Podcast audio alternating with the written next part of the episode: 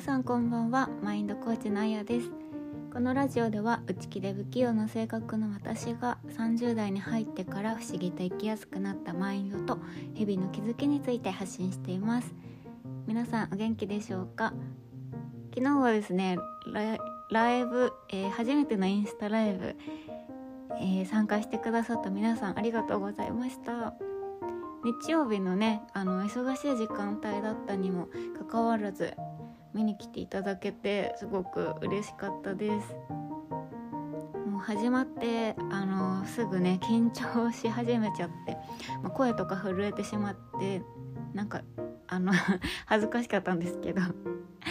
あの温かいコメントもたくさんいただけてまたやってみたいなっていう気持ちになりました。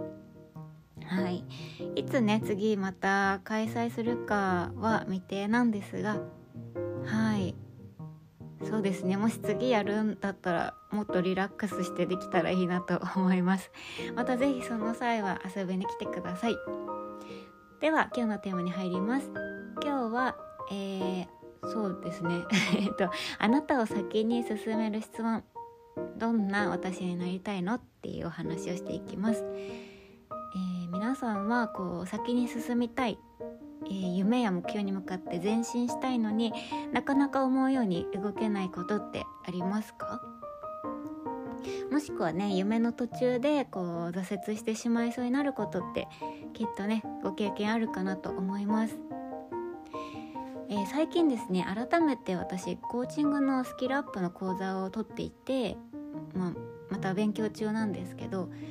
あの過去を振り返っていってそういえばって気づいたことがあったのでシェアさせてください。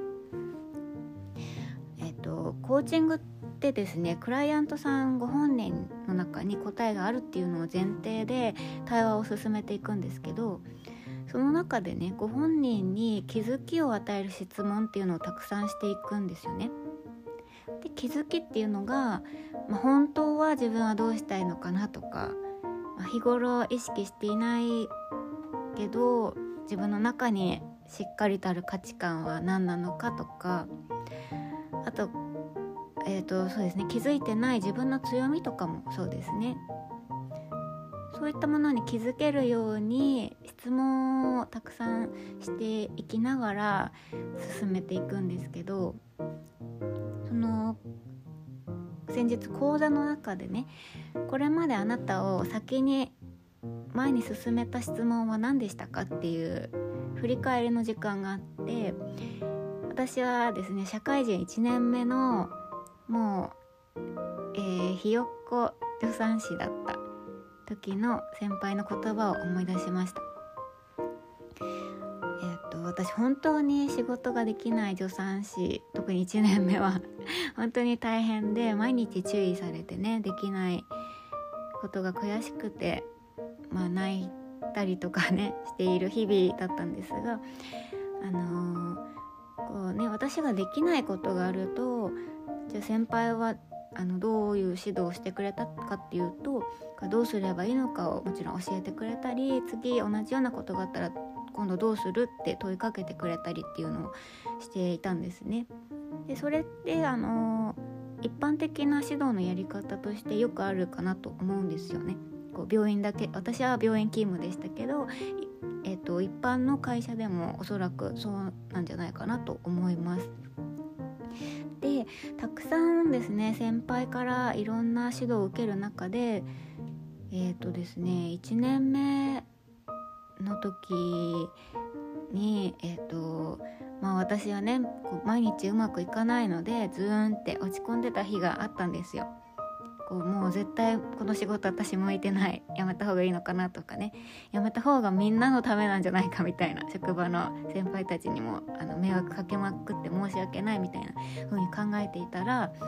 一人の先輩が私に対してあの投げかけてくれた質問っていうのがすごく印象的だったなって思い出したんですけどあの、まあ、質問自体はすごくシンプルです。どんな助産師さんになりたいのっていう質問だったんですね。はいでなぜ印象的だったかっていうとまあ大体ねあの先輩たちが指導してくれる時ってこう今できていないことにフォーカスしますよね。まあ、もちろんそれってすごく大事なことですよねできないことを一個一個潰していくっていうのもあのそこから逃げることはできないのでめちゃくちゃ大事なんですけどどうしてもそうですねなんかこう今だけ見てるとどうしてもこう